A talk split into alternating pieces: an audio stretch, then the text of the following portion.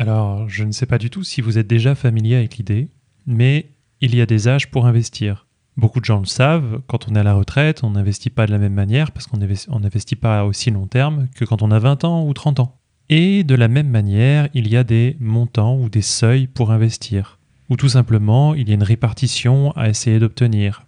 Et puis il y a une aversion au risque qui est individuelle, mais ça, on va pas en parler immédiatement. Non.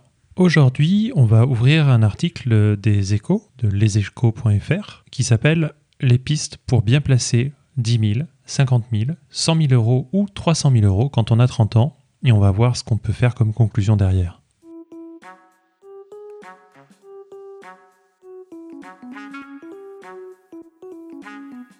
Bonjour, c'est Marian et bienvenue dans ce nouvel épisode du podcast FAQ Immobilier. L'émission qui suit concerne l'ensemble des Français qui veulent acquérir ou maintenir une bonne culture générale de l'immobilier, de ses pratiques et de ses dangers ou de ses opportunités. Sauf que là, l'épisode va être un peu différent parce qu'on va parler d'investissement en général, selon un article des échos, dont je l'ai dit, sur euh, comment on place 10 000 euros, 50 000 euros, 100 000 euros, 300 000 euros. Là, il nous donne un âge spécifique quand on a 30 ans, mais on développera un peu là-dessus. Et c'est intéressant parce que logiquement, on va parler d'investissement immobilier, mais pas que. Et vous allez voir d'ailleurs, on va parler très peu d'investissement immobilier. Et pourquoi je voulais faire cet exercice? Je voulais faire cet exercice parce qu'en fait, il est très important dans l'investissement, quand on gère en fait tout simplement son argent, quand on place son argent, de choisir de la diversification, de faire de la diversification. En fait, il y a deux points que je voulais évoquer. Déjà, par exemple, qu'il faut une épargne de précaution, à peu près 30%, et puis ensuite un niveau de risque qu'on diminue en choisissant d'investir dans différents secteurs. Ici, on va le voir, le, le site donc leséchos.fr suggère d'investir dans l'assurance vie, dans l'immobilier et dans les actions. Et ça, c'est super important parce que c'est justement quelque chose qu'on ne pointe pas assez souvent. Là, par exemple, on est sur un podcast qui parle d'immobilier. Alors forcément, quand on a un problème, on aura toujours envie de le résoudre avec l'immobilier. Quand on a un besoin, on voudra le résoudre avec l'immobilier. Mais honnêtement, de l'épargne de précaution en immobilier, ça n'existe pas. Une épargne immédiatement accessible, directement, où on peut le récupérer si jamais on a une maladie, un accident de la vie ou quelque chose, eh ben on ne l'a pas ça. Donc typiquement, l'immobilier ne répond pas à ce besoin. Ensuite, on a un autre besoin en épargne, en placement. C'est la diversification. Et bien ça, on ne l'a pas non plus si on investit que dans l'immobilier. Alors il y a certaines formes de diversification dans l'immobilier. Et nous, on est vraiment spécialisé là-dessus. Mais n'empêche que c'est pas une solution universelle et qu'il faut prendre en compte l'ensemble des options qu'on a. Alors, ce qui va se passer, c'est que dans le développement que je vais faire, je vais vous parler de différentes options qu'on a soit dans l'immobilier, soit en termes d'action, soit en termes d'assurance vie. Mais vous allez le voir, on va voir les choses de manière très très superficielle. Nous, là, ce qu'on veut, c'est se donner une vue d'ensemble de la situation, de ce qui est recommandé par leséchos.fr, et puis à chaque fois, savoir où est-ce qu'on devrait approfondir. Alors si on commence par définir un peu les différentes options qui vont être évoquées dans l'immobilier, on a les SCPI ou les EOPCI. Alors ici, les SCPI, ça signifie Société civile de placement immobilier. Globalement, on parle d'investissement où l'investisseur euh, n'investit pas directement dans un bien immobilier, mais dans une société qui, elle, va investir dans l'immobilier. On va parler aussi en deuxième point de défiscalisation, donc tout ce qui est immobilier de défiscalisation, j'en ai déjà parlé, on a déjà évoqué le sujet, je vous laisse consulter les épisodes du podcast précédent. Et puis, on va parler de nue propriété. Alors, nue propriété, on en a déjà parlé en fait. Nue propriété, on a parlé des viagers qui en sont. La nue propriété, c'est un élément du droit de propriété qui donne à son titulaire le droit de disposer de quelque chose, mais ne lui en confère ni l'usage, la jouissance et la jouissance qui sont réservés à l'usufruitier. Alors c'est un peu compliqué vu comme ça, on va juste garder en tête les viagers. En fait, techniquement, vous achetez un bien, mais l'ancien propriétaire euh, l'utilise jusqu'à sa mort. Donc vous possédez le bien en nue propriété, mais de toute façon, vous ne pouvez pas en avoir l'usufruit. Bon, à côté de ça, on va parler de différents placements que je vais essayer de faire assez simple, enfin présenter assez simplement. On a tout ce qui est euh, livret réglementé. Ça, c'est les comptes les comptes, les livrets à la banque, comme le livret A, le livret de développement durable et de solidarité, etc. Donc euh, le LDD, voilà. En théorie, vous connaissez déjà, et on a à côté de ça les assurances vie. Alors, ce qu'on entend d'une manière générale par assurance vie, c'est les assurances vie en euros qui ont, comme les euh, livrets réglementés, un très très très faible retour sur investissement. Ils ont euh, un taux d'intérêt assez faible.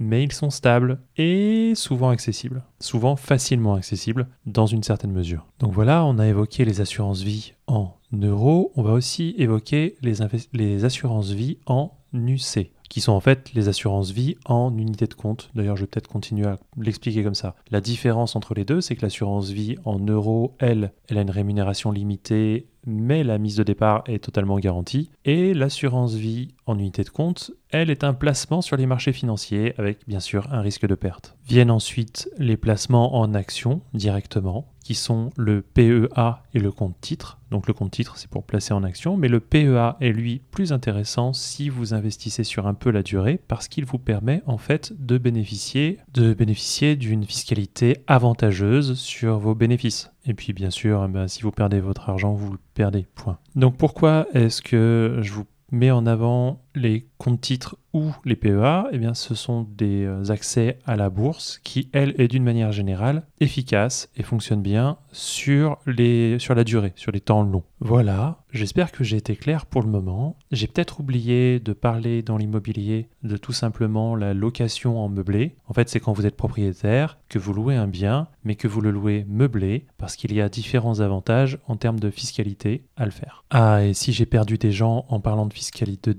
non, de fiscalité, oui, de défiscalisation, c'est simplement quand on a moins d'impôts sur une action, sur un bénéfice, quel qu'il soit. Voilà. Bon, maintenant j'attaque le cœur du sujet. Comme prévu, qu'est-ce que je fais avec tel ou tel montant On part du principe dans cet article que euh, on s'adresse à des gens qui ont 30 ans, donc ils sont assez jeunes et qui peuvent visualiser les choses sur une certaine euh, durée. À, à 30 ans, on ne prépare pas sa retraite comme à 60 ou 65 ans, vous vous en doutez bien.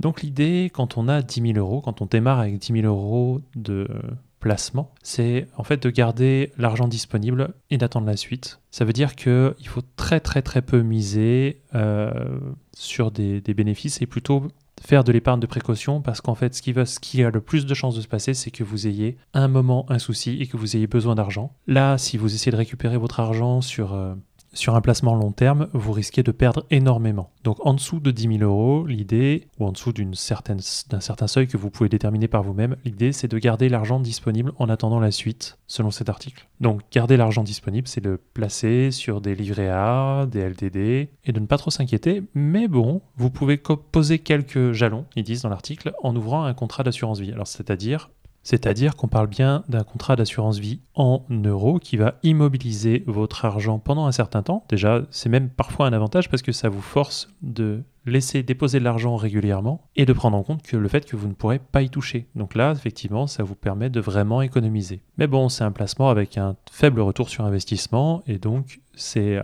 quand on c'est un début d'opération. Si vous voulez vraiment, si vous avez vraiment besoin de récupérer votre argent, il y a différentes manières de le faire en faisant un minimum de pertes, c'est déjà pas mal. Donc voilà, le bilan, on a 10 000 euros, on prévient les accidents de la vie d'une manière générale, on garde de l'argent, de liquidité disponible, plus ou moins disponible facilement, et on commence un tout petit peu à s'intéresser au long terme avec l'assurance vie en euros. Mais voilà, qu'est-ce qui se passe quand on a un plus gros budget? Par exemple, quand on passe au cap de 50 000 euros? Et eh bien là, pour tout vous dire, c'est le début des investissements, enfin des investissements un peu risqués qu'on pourrait faire. Ici, selon les grands principes de on garde 30% de précaution, eh bien le reste va être divisé en deux sur comment on va s'organiser entre l'assurance vie et par exemple les débuts de la bourse. Ah pardon, entre des investissements d'assurance vie en unité de compte, en unité de compte et la bourse. Donc la, suggestion ici, c'est de garder les livrets réglementés pour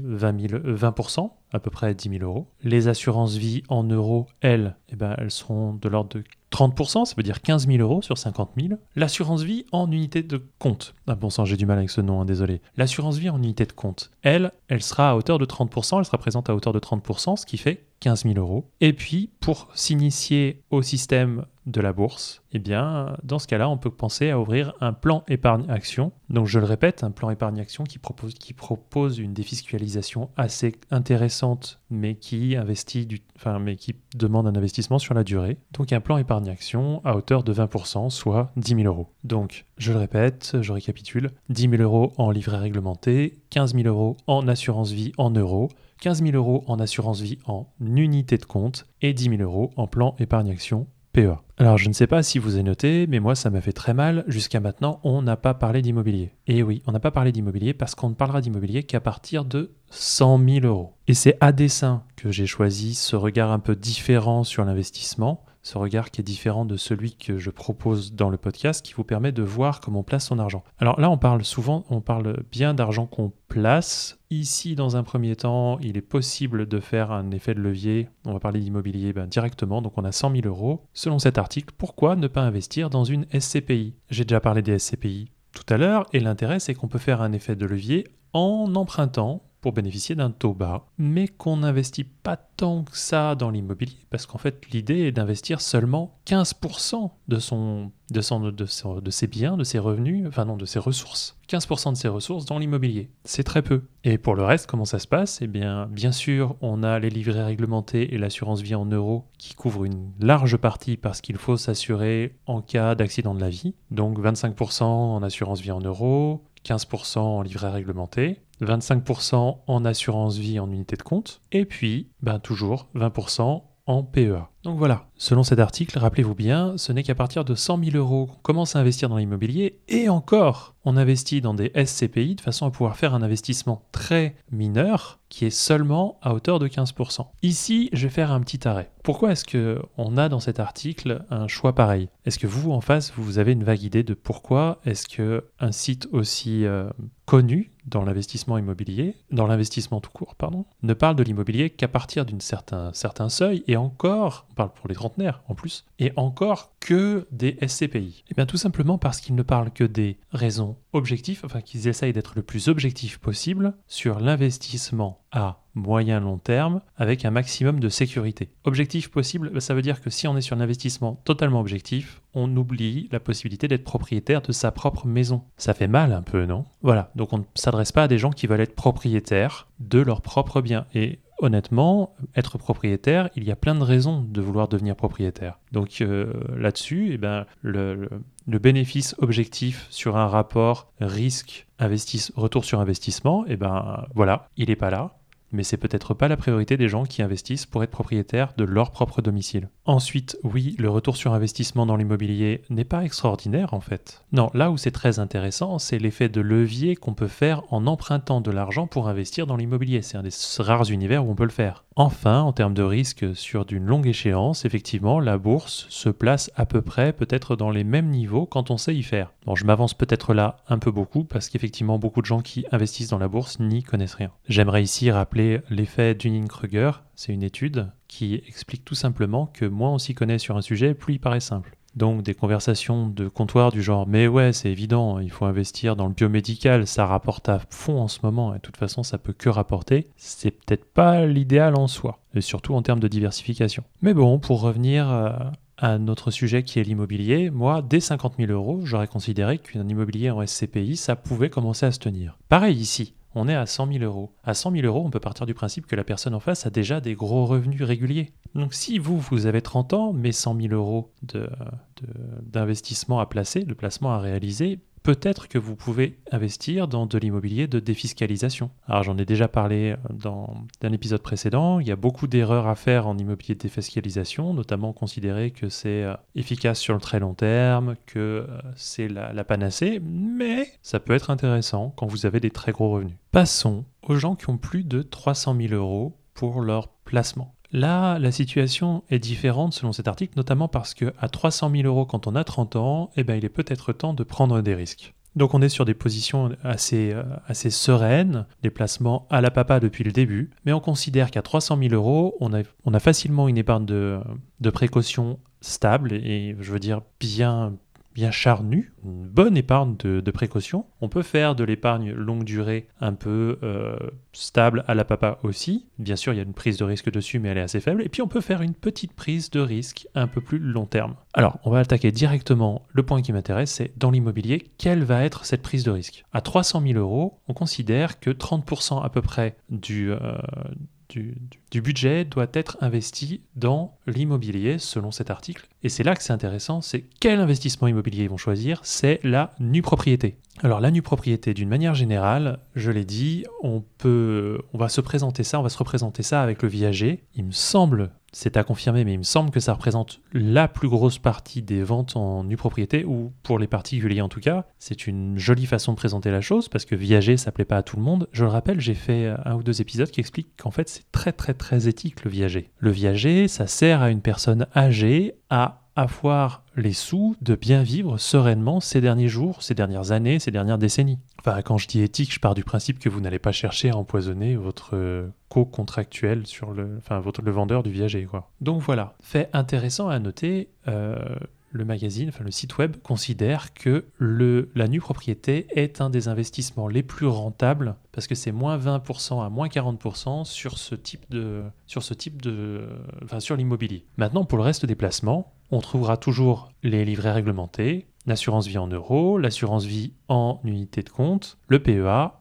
et on voit apparaître les comptes titres. Les comptes titres qui sont des placements en actions qui ne sont pas dans le PEA, mais qui permettent d'investir notamment à l'étranger. Et puis d'ailleurs de réagir plus, rapidement qu'avec un PEA. Mais je ne vais pas m'avancer plus loin parce que c'est vraiment un domaine que je ne maîtrise pas. Donc la répartition se fait, je l'ai dit, 30% dans l'immobilier en nue propriété, 5% en compte tri, compte titre pour jouer un peu, 15% en PEA, 20% en assurance vie en unité de compte. Je le répète, c'est une assurance vie qui rapporte probablement plus que l'assurance vie en euros, mais qui est plus risquée, on peut tout perdre. 20% en assurance vie en euros, alors là par contre c'est garanti, par contre c'est placé un peu sur la durée. 10% en livret réglementé. Donc tout ça, les livrets réglementés, c'est de l'argent disponible, accessible rapidement, directement. Donc sur 300 000 euros, on a 30 000 euros d'argent directement accessible en cas de coup dur. Bon alors maintenant, qu'est-ce qui m'a intrigué, moi, dans cet article? Alors déjà, on va considérer que c'est un article qui a été réalisé de manière commune ou partagé, je ne sais pas, entre les échos et le magazine Investir. Concrètement, il y a là derrière des gens qui s'y connaissent. Et puis, ils sont pas en train de faire un article à la mode